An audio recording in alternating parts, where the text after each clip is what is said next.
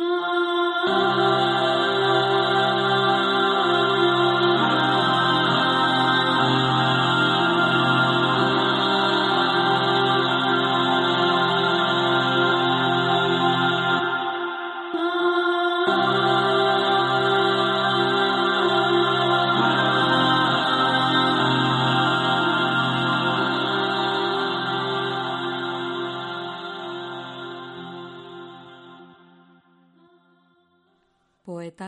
astronautas por Carmen Lucía Alvarado. Todos los poetas quisieron ser astronautas primero, pero el mundo fue demasiado real y el universo demasiado gaseoso para poder penetrarlo con su miseria. Todos los poetas quisieron tener telescopios que develaran que la fantasía es algo que se mueve ciegamente en la nada. Todos los poetas señalaron a las estrellas y nombraron constelaciones en lugares que no existen. Todos quisieron viajar a la velocidad de la luz, esconderse en la nebulosa de Orión, ser tragados por agujeros negros, declarar que Dios es un viejo que vive en el cielo, porque el cielo es la versión ridícula de la vastedad del universo, de la inmensidad y de la eternidad. Todos los poetas quisieron contar en cuenta regresiva y despegar al vasto desconocimiento. El desconocimiento los despegó a ellos, y ahora escriben pequeñas cartas a su amada fantasía, a sus viajes astrales. Los agujeros sí los tragaron, pero los cuerpos evidencian lo contrario. Los cuerpos se quedaron habitando esta tierra, esta vida, estas ciudades, estas veredas de la realidad. Los agujeros los succionaron y les dejaron a cambio mentes que anhelaban un regreso a la nada. Sí, están escondidos en la nebulosa, la de Orión, la de los sueños, la de las madrugadas, la nebulosa que despide su propio cuerpo. Usan a los poemas, sí, los usan, nombran al mundo, sí, lo nombran. Cuentan en cuenta regresiva y lo que surgen son letras y pequeños retazos que se desprenden de los días esos retazos serán quizás las migajas de pan que señalan el regreso, el ansiado regreso.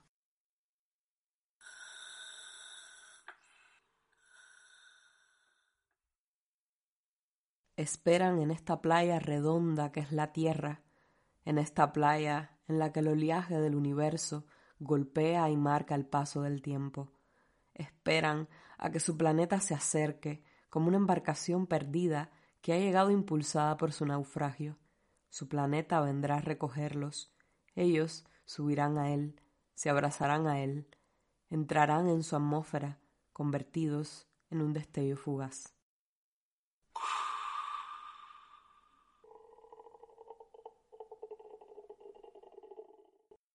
La poesía es una infección que posee su cuerpo. Desea expulsarla para poder tenerla entre las manos como una criatura maléfica y hermosa, una criatura que tiene su rostro y que se retuerce al tocar el aire. La angustia es el cincel con el que moldea a esta criatura. El miedo es el aliado de la espera, el tesoro que se desliza entre una y otra nada, al que en su inquietud el poeta astronauta persigue para sacar de su cuerpo a la poesía y recibirla envuelta en vacío y misterio. Teme, poeta astronauta, porque sólo el miedo rasgará las paredes internas de tus mundos, sólo el miedo hará girar a los planetas lejanos en los que tu angustia brilla como una lágrima de la noche. El poeta astronauta ronda su cuerpo, con el cincel del miedo sobre la piel miedo incisivo de su yo efímero, que escribe con líneas delgadas y profundas la palabra vacío, la palabra tiempo, la palabra infinito, la palabra futuro, la palabra muerte. Lenta y dolorosamente el poeta astronauta regresa a su sarcófago cuerpo y se encierra de nuevo tras las rejas de su sangre que circula tras los paredones oscuros de piel y carne. El poeta astronauta escucha cantos. Atrapados en los muros, las voces de las almas viejas crecen como un salitre sobre ellos, las voces de los durmientes del futuro, que se gestan como gritos larvales. Él transcribe esas voces en los muros de la realidad, las transcribe con palabras difusas que brotan del planeta en caos, del planeta miedo, del planeta cerebro que orbita solitario entre su cráneo. Con la sensación de raíces que salen de sus pies, con el primer temblor de una rama que recién brota de una tierra lejana, transcribe las lamentaciones atrapadas, transcribe los temores del futuro. Vestido de tiniebla, ve los muros crecer frente a él, formando los laberintos que lo cubren y lo esconden del mundo. El poeta astronauta golpea con fuerza las paredes de su cuerpo, invoca al movimiento como a un recuerdo perdido. En las horas de la luz, empuja su cuerpo con esferas luminosas que imagina, con todas las figuras que se enmarañan en el planeta perdido de su cerebro, con todas las imágenes que son millones de raíces que se tejen en su planeta, raíces que se acumulan y crean bosques oscuros, cuevas inmensas, bóvedas desconocidas, infinitas, vacías, llenas con la historia del tiempo, llenas con el clima de un planeta que nadie ha habitado, solo él, solo el poeta astronauta, que graba en las paredes de esas cuevas milenarias las palabras y las formas, deja señales como un acto de fe bastardo, como una carta enviada a él mismo que espera regresar entre un tumulto de civilizaciones futuras que poblarán su planeta perdido en luz y entonces, algún día, pueda descubrir lo que ahora escribe con las uñas y con los gritos que salen de su boca como herramientas punzantes que hieren las paredes de lo desconocido.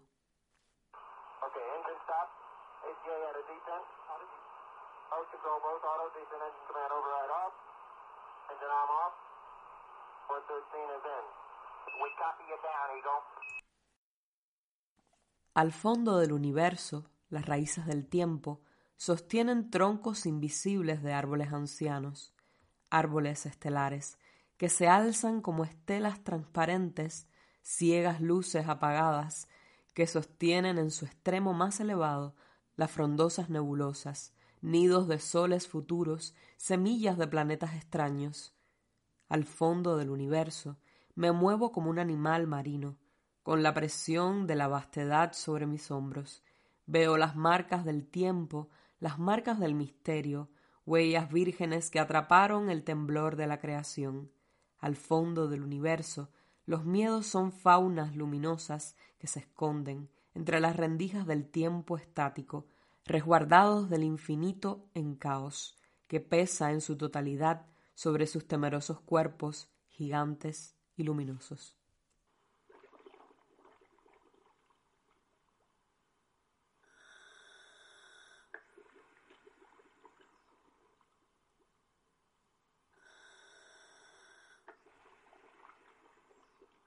El poeta astronauta vuelve de su travesía. Aún brillante flota fuera de su ventana. Adentro, su cuerpo convertido en árbol lo espera. Como alma que levita cerca del cuerpo regreso a la ventana muelle que me despidió, cuando efímero salí de un cuerpo caverna, cuerpo tronco, cuerpo árbol. Veo la corteza de mi cuerpo como las señales de un sismógrafo que marcó la angustia en mi superficie. Creyéndome habitante estrella, atravesé el silencio como un lenguaje luminoso que olvidó las palabras.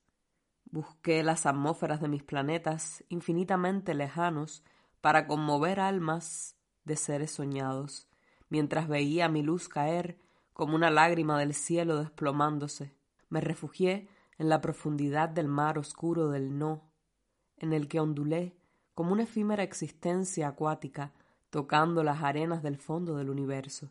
Ahora regreso a mi cuerpo muelle, cuerpo faro, y mi luminosidad tiembla, se va opacando, adentro el cuerpo árbol agita el tiempo. como una danza de angustia en el silencio. Mi cuerpo se aferró a la realidad esperando mi regreso.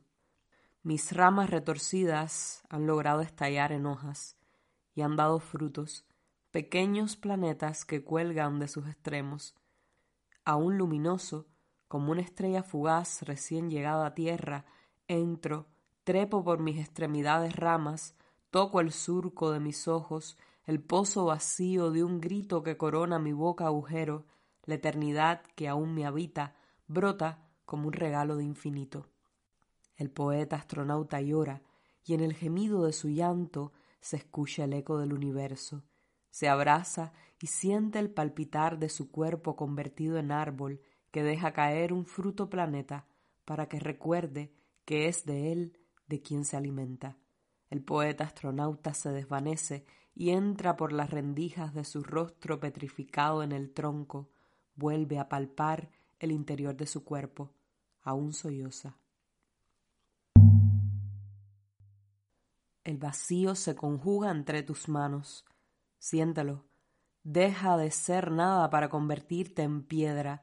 Golpea el vacío contra tu cráneo. Golpéalo una y otra vez. Retira los huesos rotos. Introduce tu mano entre el agujero de tu cráneo. Siente la humedad de tu razón adherirse a tus dedos. Saca tu cerebro gris y húmedo, trozo de materia cruda y muerta, con algo de molusco, y mucho de misterio. Contempla la belleza atrapada entre sus ranuras. Tómalo entre tus brazos como un hijo nonato, apriétalo contra tu pecho, arrúyalo.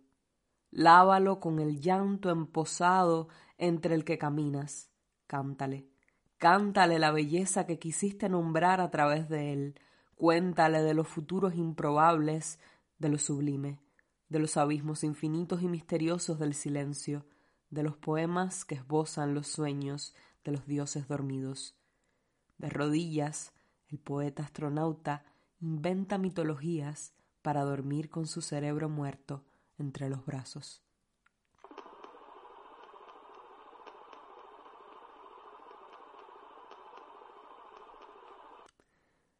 como un ente desquiciado que rebota contra las paredes de la razón, el murmullo de las preguntas avanza por la noche. Los poetas astronautas abren los ojos dagas que rasgan la oscuridad, el miedo los viste con su traje sideral, los viste de angustia y asombro. El poema inmenso tiene el color de todos los atardeceres del tiempo, el color de la muerte de un astro, el color de la angustia, el bello miedo color fuego que inundó todos los atardeceres de la existencia. El poema se acerca.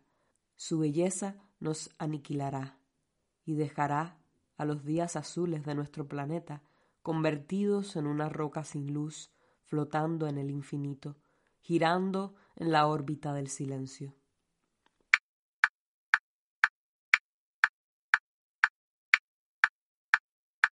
Han pasado ya milenarios entierros de las horas, desde el momento en que los cuerpos árbol fueron abandonados, cuando como lágrimas gigantes los poetas astronautas salieron de las cuencas de madera y efímeros y luminosos levitaron sin voltear a ver sus cuerpos. Sin voz, los cuerpos árbol extendieron sus extremidades para gritar el silencio del abandono, Árboles cuerpos salen de las ventanas, asomando sus ramas tenebrosas como un lenguaje milenario, inexacto y torpe, que acumula verde hojarascas a sus pies. Ellos, luminosos y etéreos, se elevaron, se hicieron pequeños horizontes de luz y se marcharon. Las palabras flotan como vestigios insomnes, como monumentales astros muertos en el universo. Los días pasan como una letanía eterna de luces. Son los penitentes que caminan eternamente tras la continua e infinita línea del tiempo.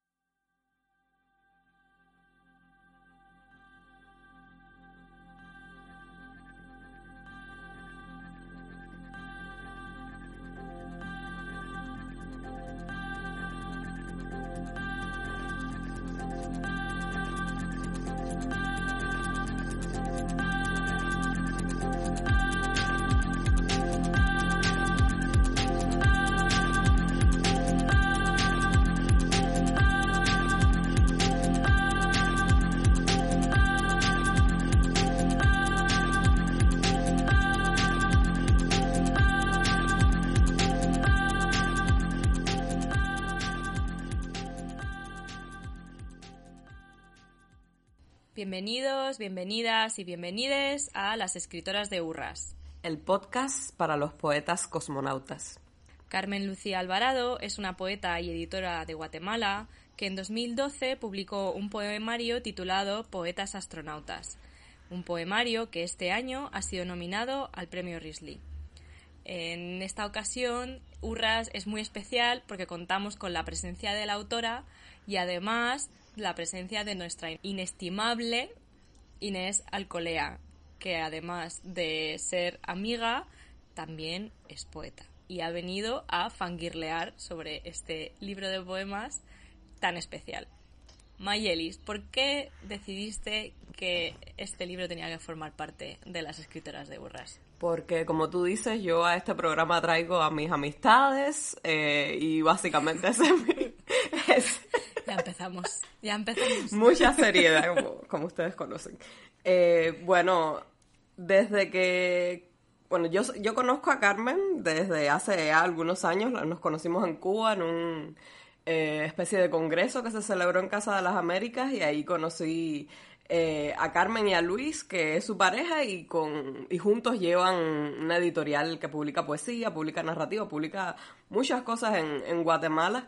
Y, y el trabajo de ellos me encantó, la colección que presentan de poemas de, poetas guatemaltecos y, de otros eh, lugares de Latinoamérica me parece que es excelente, es un trabajo súper necesario y raro en el panorama sobre todo de la poesía o de la literatura contemporánea porque sabemos el riesgo que supone eh, publicar ¿no? contemporáneamente poesía.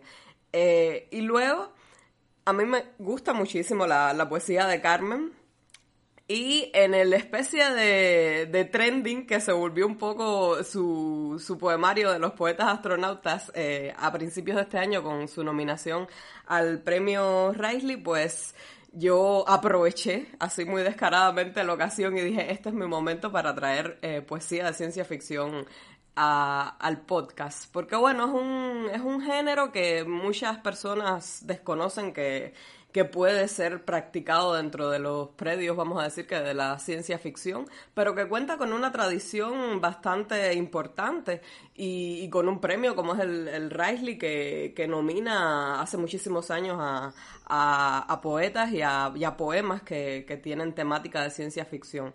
Eh, dentro de la poesía ciencia ficción internacional tenemos exponentes tan medulares como la, la propia Úrsula K. Le Guin, que también conocemos que, escribió además de narrativa poesía. Y luego en Latinoamérica también hay muchos eh, exponentes bastante importantes de lo que vendría a ser eh, este género y en este formato de, poemas.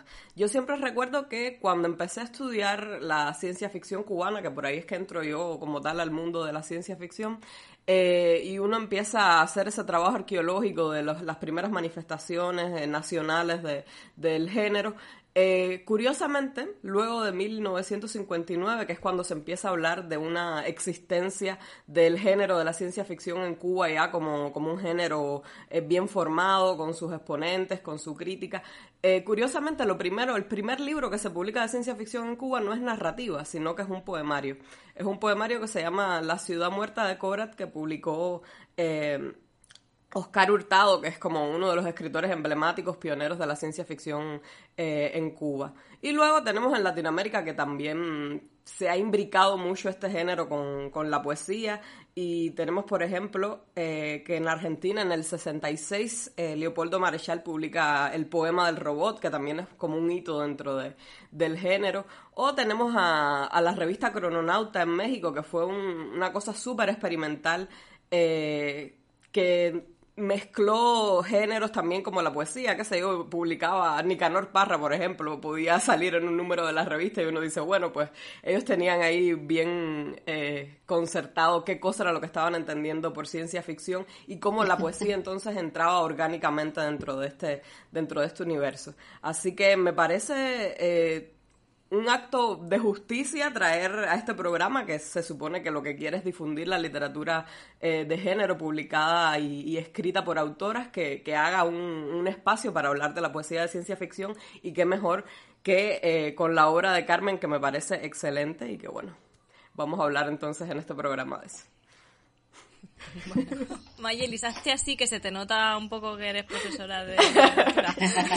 El bullying tuyo no me deja vivir. Me parece muy bien, o sea, me parece, me parece muy interesante porque además es algo que yo no, no soy lectora de poesía, por eso hemos invitado y Inés ha accedido amablemente a formar parte de la conversación hoy, porque yo creo que voy a poder aportar muy poquito.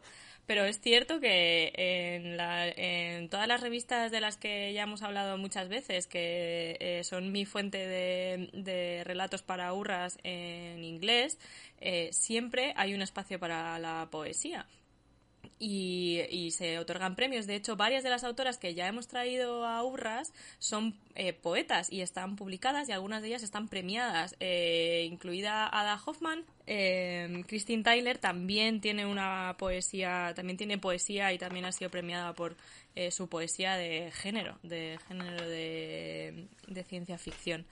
Así que es una cosa que en España no entiendo muy bien qué pasa, igual es un melón que podemos abrir más tarde, Inés, pero el premio Ignotus a la poesía de género se acabó cancelando porque no había suficientes obras para presentar. Entonces, no es que ni siquiera que no hubiera suficientes nominaciones, es que no había obras que pudieran presentarse al Ignotus. Entonces ya estamos ahí viendo las diferencias abismales entre los mercados lectores mm. y los intereses lectores de los diferentes países, ¿no? Podemos hablar igual un poquito más tarde de eso. Pero bueno.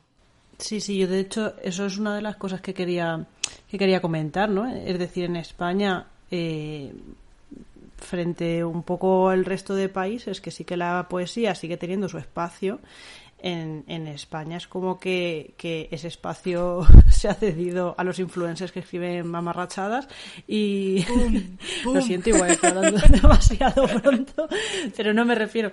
Al final la, la poesía en, en, España se ha estancado mucho digamos en, en, en una especie de no sé sentimentalismo no y, y, ya está, y no sale de ahí. Y entonces es como que es muy difícil eso vincularlo con la ciencia ficción.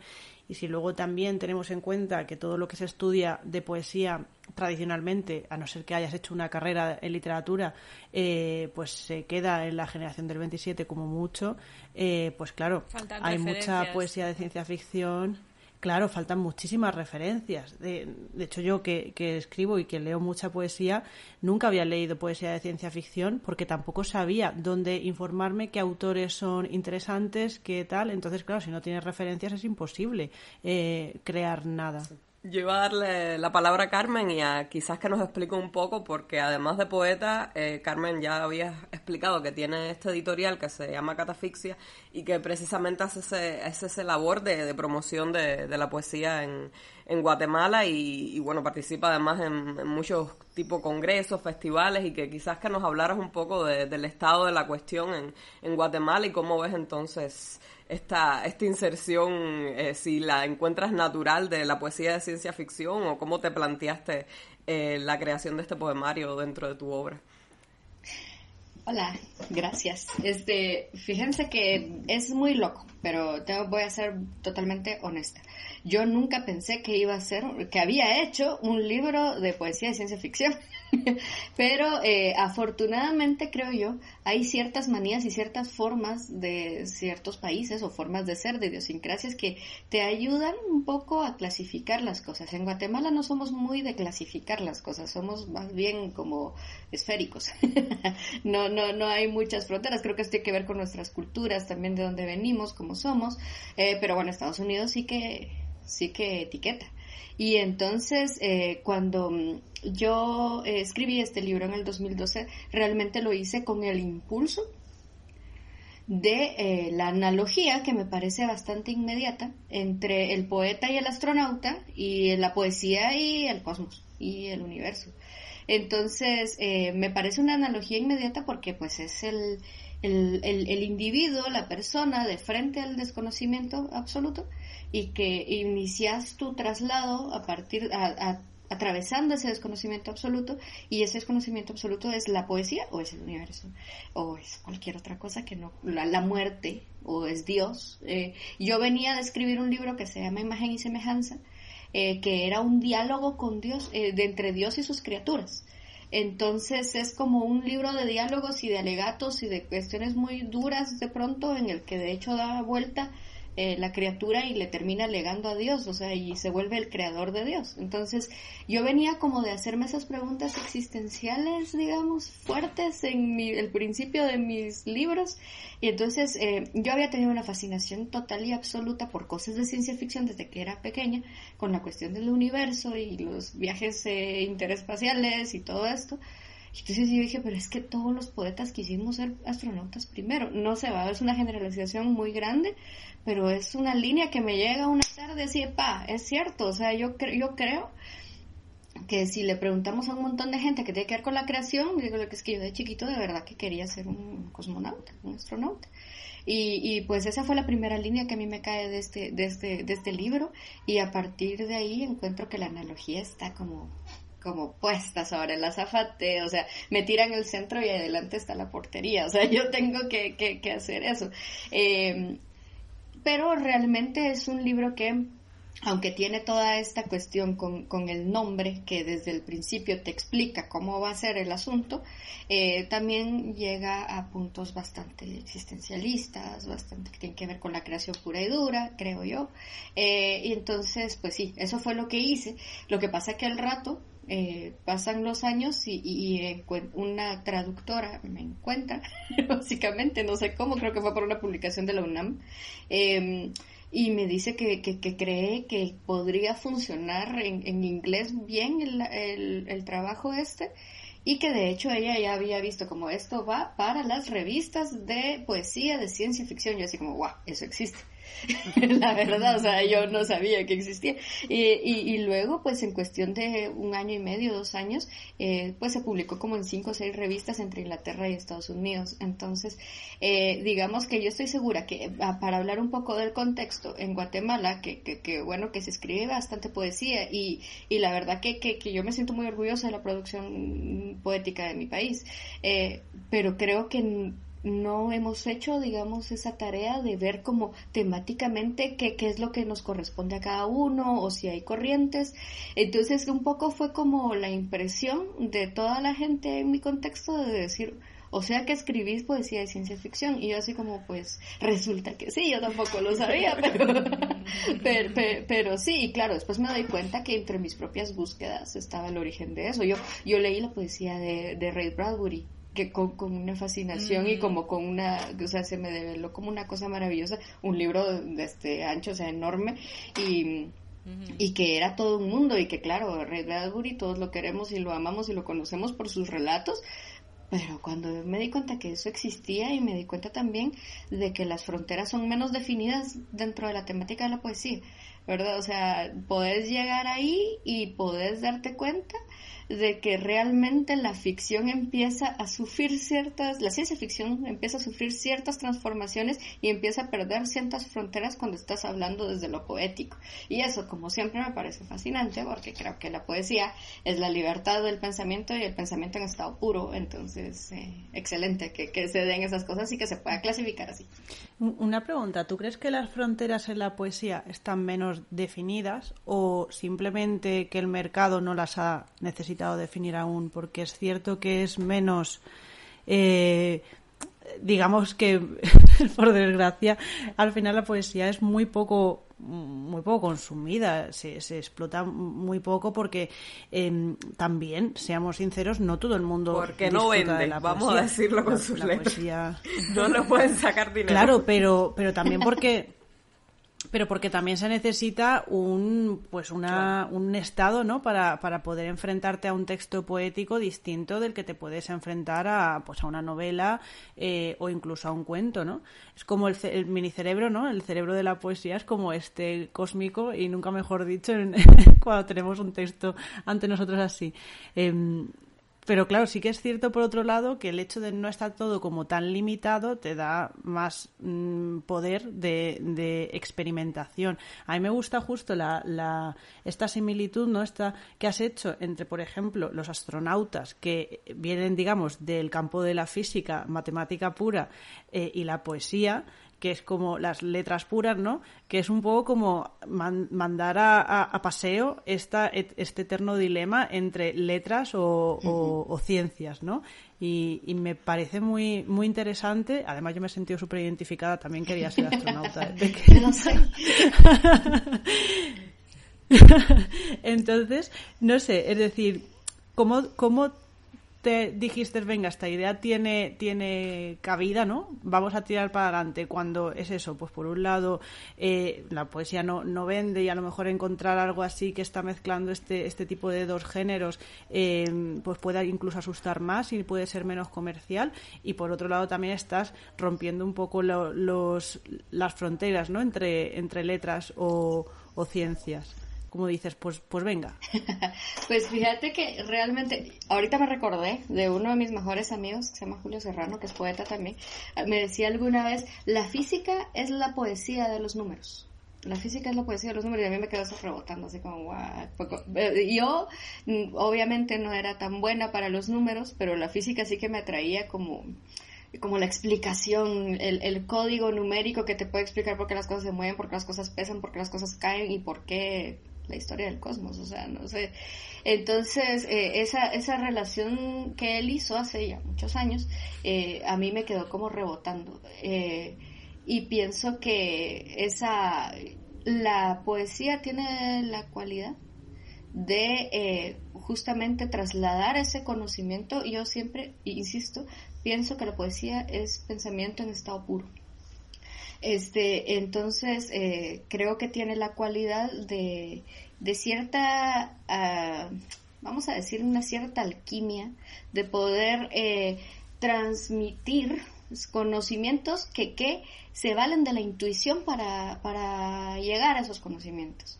O sea, la intuición realmente es el ojo que te hace ver atrás, adelante en el tiempo, porque como decía el poeta Diego, eh, Diego Maquieira, dice el chileno, eh, la poesía realmente es un estado bárbaro de lucidez, bárbaro de lucidez, o sea, es como, eh, claro, puedes imaginarte cosas, puedes inventarte cosas, pero en el estado de la, de la creación de la poesía tenés que tener un poco el ojo abierto hacia otro lado y eso es lo que él denomina la lucidez. Entonces, eh, yo no sé, ¿verdad? Hay, hay trabajos poéticos que van y vienen de esa lucidez, que a veces se valen del lenguaje de otras formas y no precisamente de la intuición. Y, está muy bien, porque no toda la poesía es igual. Eh, pero yo sí creo que en mi caso yo he necesitado pues un poco inducirme a ese estado a partir de mis eh, ideas obsesivas. Eh, y, pues mis ideas obsesivas tienen que ver mucho con, con, imágenes que llegan a mi cabeza. Entonces cuando yo veo esas imágenes y no soy un artista visual, este, yo lo que necesito es ser la escribana de esas imágenes que me, me está otorgando vamos a decir cierta lucidez, yo no sé si es lucidez o absolutamente todo lo contrario, pero eh, realmente me, me, me, conmueve lo que puedo ver a veces, me asusta, me da miedo, a veces no quisiera verlo, eh, pero ya que lo estoy viendo, pues esto puede convertirse en poesía y puede ser que sea ese, ese conocimiento, esa intuición de las cosas eh, que tienen que ver con las grandes preguntas de nuestra condición humana. O sea, como, como nuestra condición humana lo que dicta es como esta... Eh, cantidad de preguntas que nos abren un agujero en el pecho y nos dejan como, híjole, sin arriba ni abajo, sin, sin nada, o sea, te, te, te, te dejan como destapado de frente a la existencia. Entonces nuestra condición humana nos exige preguntarnos cosas y nos exige eh, tratar de esbozar las respuestas. Eh, y yo creo que la poesía es un medio eh, que es privilegiado porque no es, no es comerciado como tal no es publicitado como tal. Lo malo es que dentro de la poesía también puede entrar mucha fanfarronería, mucha cosa que no es. Entonces, claro, vivís en un mundo que te vende como poesía, pues una cosa que se escribe verticalmente y pues no es eso, ¿verdad? Entonces, eh, lo que pasa creo yo que el oficio, que en mi caso también es de editora, eh, es como tratar de estar muy alerta a cuando la poesía realmente habita esa forma y cuando no cuando incluso se sale de esa forma y sigue siendo poesía. Eh, entonces creo yo que tenés que estar muy alerta a eso y que el mundo está muy tranquilo con clasificar la creación como esto es narrativo, esto es ficción, esto es poesía. Entonces como que a la poesía dice, ah, poesía ahí cabe todo lo que se escribe verticalmente, ahí te vas. Y que escriban de lo que sea, que sea de historia, de memoria, de ciencia ficción, de lo que sea, es poesía pero realmente creo yo que gracias a eso, irónicamente, em, está escondido y resguardado el conocimiento y las búsquedas de la humanidad. ¿verdad? O sea, por eso, no sé, ¿verdad? Eh, la, eh, creo yo que esta condición humana de la que les hablo eh, se ve manifestada en la poesía que se ha escrito a lo largo y ancho de la historia. Ahí estamos cifrados. En el fondo es un poco como que la física, ¿no? Intenta explicar el, sentido, ¿no? De, de las cosas y, cómo las cosas se formaron y la poesía también, pero desde otro tipo de herramienta. Exactamente. Sí, yo pienso que eh, podés acudir al origen de las cosas eh, con la única herramienta que no tiene la distancia que te impone el tiempo y es la poesía, porque si algo no tiene la poesía, es tiempo. Estás en el pasado, en el presente, en el futuro, estás en la muerte y en la vida. Estás en el punto cero. Es una frase tatuable detrás de la otra lo que está tirando Carmen cada vez que habla. Estoy, completamente fuera de lugar aquí, también os diré. ¿eh? O sea, ya me cuando... ¿Y Urras por qué? Pues Urras es porque yo he leído este relato y he dicho, mira, pues me ha gustado. Ay, Piti por favor. Como te gusta, echa, tiraste a menos. Que muy bien, ¿eh? Que muy bien. Yo estoy muy a gusto. Yo quería hacer un comentario. más que una pregunta, un comentario. Soy esa persona en los congresos. bueno, sí que o sea, me, me, viene a la mente, por ejemplo, toda la polémica que hubo el año pasado con el Premio Nacional Argentino que Mariano Enríquez decidió que iba a ser de ciencia ficción, de género, eh, ese año y todo el mundo se llevó las manos a la cabeza y una de las categorías precisamente era poesía. Y eh, estas personitas del Internet empezaron a decir, bueno, si le pongo un par de marcianos, una nave espacial a mi poemario que ya yo tenía escrito para presentar al concurso, ya eso clasifica, ¿no? Entonces se creó toda esa polémica de qué cosas, sobre todo en poesía, que es una cosa más inasible, qué cosas se podía considerar poesía de ciencia ficción. Y a mí me parece que esto que ha hecho Carmen con su poemario lo ilustra bastante bien, pues no se queda en la alegoría, ¿no? Que, que, que nos, nos, enuncia desde el principio, de los poetas como astronautas, de la poesía como el cosmos, de los poemas como planetas o como cuerpos celestes, sino que además va un poco más allá y crea una especie de mundo particular con su cosmogonía, con su zoología, con eh, sus criaturas eh, individuales. Estoy pensando, por ejemplo, en esa, en esa imagen tan hermosa de, de los cuerpos árbol, ¿no? Al que, al que tienen que regresar luego esos poetas cosmonautas cuando vuelven a la Tierra, o esos mismos planetas convertidos en, en cuerpos eh, celestes que amenazan con destruir nuestro mundo. o sea, hay una cualidad que incluso llega a ser a veces espeluznante en este universo que, que ha construido eh, Carmen, que va más allá de esa simple metáfora primaria de los poetas son como, como los astronautas, que es lo que se enuncia desde la primera línea del poemario. Y me parece entonces que, que ahí radica su, su inclusión dentro de, dentro de un género o dentro de una eh, historia literaria como es la de la ciencia ficción y, que valida entonces la capacidad de eh, imaginar o de expresar con ese lenguaje, que es el lenguaje, como decíamos, de la astrofísica, que es el lenguaje de eh, la física en general o de las ciencias, como eh, amueblar un mundo diferente y al mismo tiempo que nos está remitiendo a, nuestro propio mundo. Y me parece entonces que, es un ejemplo buenísimo para, para, desmontar ese concepto de le pongo un alien a mi poema y ya es ciencia ficción, sino que, que hay, hay todo un, una trama urdida que, que, está respondiendo a ese, a ese mismo extrañamiento que en definitiva es lo que, lo que, nos, propone, lo que nos propone la ciencia ficción. Mm. Yo aquí añadiría que siempre se dice ¿no? que la literatura tiene que ser universal, pero realmente estamos diciendo mundial porque no hablamos del resto del universo. No tenemos ahí la opinión de, lo, de la gente que, que puebla, eh, no sé, Plutón, a ver qué, qué es lo que opina. Y, y a mí justo, em, pues leyendo el poemario este, lo que me hace recapacitar mucho, ¿no? Es de que siempre decimos la poesía es lo que te tiene que cambiar por dentro y tiene que pues un poco moverte y las entrañas y no sé qué, pero este, este poemario está proyectado como hacia afuera, ¿no? Es como que tú al final eres una personita, eres un astronauta y chiquitín diciendo, bueno, vamos a ver eh, dónde acabamos y ves todo como súper grande. Eh, de hecho, hay, pues eso, hablas, por ejemplo, de los cuerpos fluorescentes, de, de, los planetas, ahí como, es eso, te sientes como muy chiquitín, muy, muy indiferente alrededor de todas las grandezas y todas las cosas que está pasando, pero al mismo tiempo, eh, todo eso que sientes, ese vacío, ese dilema eh, pues vital incluso o existencial están de todos. Entonces yo creo que eso es más universal, más universal que nada que se pueda haber escrito, ¿no? Porque estás hablando de cómo el universo al final tiene los mismos tipos de rotación. No sé, me, me, me parece muy, muy atrevido porque es eso, ¿no? Porque es como, no estás hablando de esas entrañas tuyas, estás a lo mejor hablando de las entrañas de un ser que desconoces. Eh, hablar de lo desconocido como algo conocido. Mm. Y, fíjate que sí y, no también en el sentido de que, primero yo pensaba eh, que, creo que el camino a la ciencia ficción eh, ahora mismo debe ir como, en vez de subirte a una nave espacial y abandonar el planeta, es entrar en tu cuerpo entrar en tu cuerpo y mente y memoria adentro y toda esa grandeza tiene las mismas dimensiones de todo lo que no desconocemos afuera de nuestro pequeño planeta.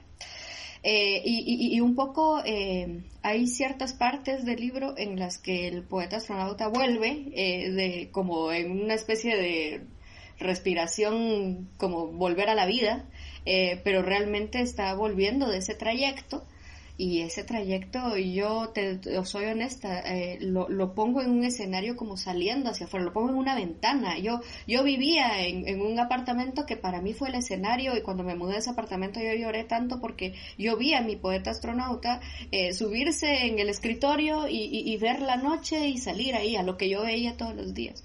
Pero también es cierto que, que de la misma forma en que yo lo vi sin moverme de mi escritorio, este, él también pudo haber hecho lo mismo, o sea, y entonces el, el viaje es hacia adentro y yo creo que ya que la ciencia ficción nos ha regalado la, la, la herramienta maravillosa de ser la crítica del presente, este, y de, tener absolutamente la lucidez sobre el presente y poder intuir como para hacia dónde vamos y hacerlo a partir de los relatos de la ciencia ficción, yo pienso que, que, ese viaje eh, eh, interno también es externo.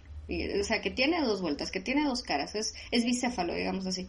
Este, pero em, creo que justamente es la vía que tenemos. O sea, vamos a tal vez dejar de usar cierta escenografía para eh, metaforizar nuestra búsqueda interna eh, y vamos a contactar con los otros seres que somos nuestras, nuestras propias razones de la existencia. Eh, ¿verdad? Entonces pienso que tal vez en la ciencia ficción va a dejar de hablar de naves espaciales o que la, se va a dejar de creer eso de la ciencia ficción de una forma muy simple, eh, que lo simplifica mucho.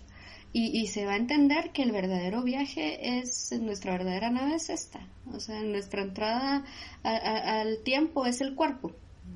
Y entonces el cuerpo es nuestro traje de astronauta. El cuerpo es nuestra nave eh, interestelar. Yo tengo que decir... Entonces, porque Perdona que te interrumpa, Carmen. Pero me parece que el viaje de introspección, para, una, para mí, que soy una persona con depresión y ansiedad, me parece más del género de terror que el de la ciencia ficción. Pero.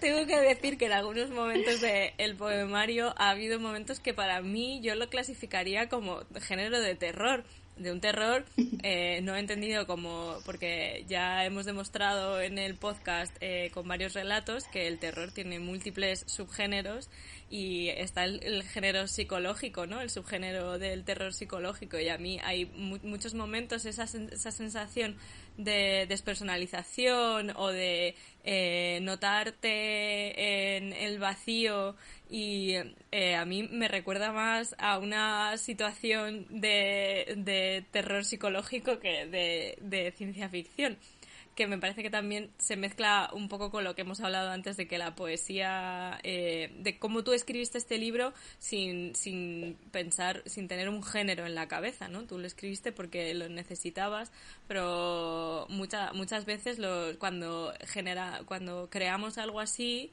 o sea, le podemos en general le podemos asignar el género que, el lector le asigna el género a la, a la obra. No sé, no sé si estáis de acuerdo conmigo. Pero es que al final yo creo que volvemos al tema de las etiquetas, ¿no? Que las etiquetas es una forma de clasificar las cosas para poder venderlas. Cuando realmente, no sé, la, la cualquier texto, es decir, mm, puede ser terror o puede ser simplemente un relato. O sea, el texto más básico puede ser terror porque te da ansiedad ver la normalidad con la que vive esa persona. Por favor, haz algo, ¿sabes? Eh, entonces, es como que, que lo bonito de la literatura es justo ese viaje que te hace hacia adentro. Y si a ti ese viaje te da te da ansiedad te da miedo te da tal es decir hay un verso. No no no o sea es que es que justo eh, eso significa que es una, una poesía o, un viaje bueno no em, hay un hay un verso dentro del poemario que, que, que es cuando pues eso este astronauta vuelve a nacer que es como que, que se que se da eh, pues eso, esa situación de he visto muchas cosas y estoy como volviendo un poco a construirme. O sea, ¿a quién no le aterra el, el volver a, el darse cuenta de que las cosas mm, bajo las que ha vivido pues no tienen ningún sentido y, necesita, o, o, a quién no le aterra el tener que crear sus propios significados y conceptos, ¿no? Eh, y claro, eso pues queda muy bonito dicho así, pero y puedes escribir un texto que sea súper eh, maravilloso, sea Alicia en el País de las Maravillas, y luego termina siendo una cosa oscurísima, pero es que eso es la interpretación y, y es lo chulo, no sé. Para mí la, la escritura de poesía, eh, bueno, la poesía en sí muchas veces, o sea, para mí sí está muy cerca del sentimiento del miedo, o sea, del y, del terror y de la incertidumbre. Eh, yo les decía hace un rato, yo hay cosas que he visto y que hubiera preferido no ver. Eh, en mi cabeza, o sea, pero como ya las vi, siento una harta responsabilidad de, de, de, ser la escribana de eso. Hace unos años yo estoy en la escritura de un libro que se llama Pangea Muerte, que tiene mucho que ver con la historia de mi país, y la historia de mi país es terrorífica. Eh, y, creo que cuando estás invocando ciertas fuerzas a partir de la palabra, eh, eh, esas fuerzas acuden, esas memorias acuden y, te dicen, va, o sea, que vas a, a, contar qué somos y de dónde estamos. Y, y entonces empezás a ver cosas que idealmente no quisieras haber visto. Lo decía Zurita, eh, que dice, bueno, yo es que realmente el mejor poema que yo pude haber escrito eh, sería no escribir ninguno, porque es que lo que yo escribo tiene que ver con tanto dolor y tanto terror en Chile. Y, yo digo, pues sí, es que exactamente eso, venís de las historias de, no de esto, de la humanidad, de los, de los países del mundo, del mundo entero, que, que cuya historia y cuyas búsquedas han llevado a momentos espeluznantes y terroríficos. Pero la poesía creo yo que acude cuando de hecho no puedes decirlo en informes de historia o informes de las Naciones Unidas, eh, acude porque hay cosas, porque estaba vivo, porque son almas, porque son conciencias y tienes que acudir a eso. Entonces, claro, eso me pasa en este, eh, en este caso, pero también me pasó antes, porque la verdad es que la escritura de la poesía es una cosa muy hermosa, pero también es una cosa espeluznante. Es que yo creo que la poesía justo a lo mejor puede ser por eso, por lo que no guste tanto, y es porque es una conversación con uno mismo. Es decir, eh, un texto en el que te está contando una historia lo puedes interpretar de una forma personal o te puede aportar de alguna forma personal, pero también lo puedes pasar por alto. Sin embargo, una poesía por mucho que no hayas vivido una cosa así, lo haces tuyo. Y, o sea, yo me acuerdo, por ejemplo, un poemario que a mí me gustó muchísimo, que se llama Desalojos, de Miriam Reyes. Es un poemario que escribe en el duelo de la muerte de su madre. Yo, pues, mm, gracias al cielo, no se me ha muerto mi madre, pero en ese poemario mm, yo pensé, es que esto yo lo voy a vivir en algún momento de mi vida. Y, y va a ser así de doloroso. Y ayuda, de alguna forma, el que alguien te haga sentir esas cosas antes o, después, si lo lees después, ¿no? Y, justo por eso la poesía no es que sea terrorífica, ¿no? Es como que al ser humano le da miedo sentir cosas cuando, pues, es lo que nos distingue de las máquinas, digo yo, los sentimientos. Y, por eso también es tan difícil el, leer poesía, porque te hace enfrentarte a lo mejor ante, a situaciones que, pues, que no quieres enfrentarte. Y, y como tú bien dices, ¿no? Pues yo he visto esto y lo, y lo tengo que contar. Es, es como casi una responsabilidad o unas ganas de, compartir eso que tú estás sintiendo, porque no se habla. La, socialmente la gente no habla de los sentimientos. Tú ves en redes sociales mogollonazo de gente súper feliz y ojalá vieses a, gente que, que, no está feliz, que está normal. no sé, hay más, hay más estados ¿no? dentro de, de, uno mismo y, y nadie, a, a, todo el mundo le aterra hablar de eso, no hay educación eh, de, gestión de emociones, no hay educación psicológica, apoyo psicológico. Cuando alguien va al psicólogo parece que sea porque está loco y realmente no. Es porque nadie nos ha ayudado a gestionar la ansiedad, los miedos, eh, la ausencia. Y, y la poesía es una forma de decir que, que no que no, no, tienes esto, toma que sí que tienes. Y, y por eso es como que cuesta tanto enfrentarse a ella. Sí, fíjate que como te mueve en otras partes del tiempo, o sea, lo que te va a pasar o lo que te haya pasado eh, vuelve a encarnarse ahí, encarnarse en la palabra, por decirlo de alguna forma. Eh, pero también creo yo que la cuestión es que está tan mal presentada la poesía de decir es que es como la expresión de los sentimientos de una persona eh, eh, es no o sea sí podés decir claro se quiso ella ahí expresar quería decir cómo se sentía claro pero es que sobre todo es una vía de pensamiento. El pensamiento no es individual, aunque la búsqueda la emprendas como individual, como una sola persona. Eh, cuando acudís al pensamiento, estás tocando raíces eh, o, como estas formas ramificadas de las neuronas, pero colectiva, ¿verdad? Masiva. Entonces, cuando estás buscando el pensamiento, estás buscando las razones, aunque tu búsqueda haya iniciado como una cuestión individual y solitaria, estás en colectivo. Entonces, eh, decir que estás expresando tus sentimientos como una cosa muy facilona, decir es que solita sintió tal cosa y quiso decirlo, es simplificar de una forma absurda la poesía y no acudir al verdadero fenómeno del pensamiento que está ahí sucediendo. Mm-hmm. Claro, y por eso yo creo que es tan popular, ¿no? La poesía sobre el amor, porque es como el sentimiento más eh, del que sí que se habla. Las películas de Disney van sobre eso, es como que necesitas amor para formar una familia y encajar en lo que esta sociedad espera de ti. Sin embargo, no se habla de otras cosas, ¿no? De la tristeza, de, del sentirse feliz por estar solo, de no necesitar a nadie. Es que no hace falta que sean sentimientos tristes, pero, pero asusta, asusta enfrentarse a los sentimientos porque además también el ser humano tiende a racionalizar todo y hay muchos sentimientos que son extremadamente irracionales, ¿no? Eh, no sé si a lo mejor me estoy yendo por los cerros, pero por ejemplo los, los, las atracciones sexuales, ¿no? O las filias o cosas así, esas cosas son súper irracionales y, y, es como, pues por ejemplo, dentro de la deconstrucción feminista es como, no, no te pueden gustar este tipo de, de cosas y es como, bueno, eh, es que es irracional el que me puedan gustar, pueden venir a lo mejor de la cultura, de lo que sea tal, pero, pero hay ciertas eh, apetencias o ciertos sentimientos que son irracionales y la gente tiende a buscar unos significados planos, unos significados que tú leas ese, ese, verso, por ejemplo, y digas, ah, vale, sé lo que está diciendo. Pero cuando tiene que interpretar, como ya tiene que tirar ahí de, de experiencias, emociones y, y, movidas que ha enterrado bien profundito, pues es como que, que, asusta, ¿no? Sacar esa parte irracional de uno mismo, porque, porque por lo general la sueles tener amordazada en lugar de, de, de tenerla como para discutir de vez en cuando. Bueno, de aquí sacamos un podcast nuevo que se llama Hablemos de Poesía.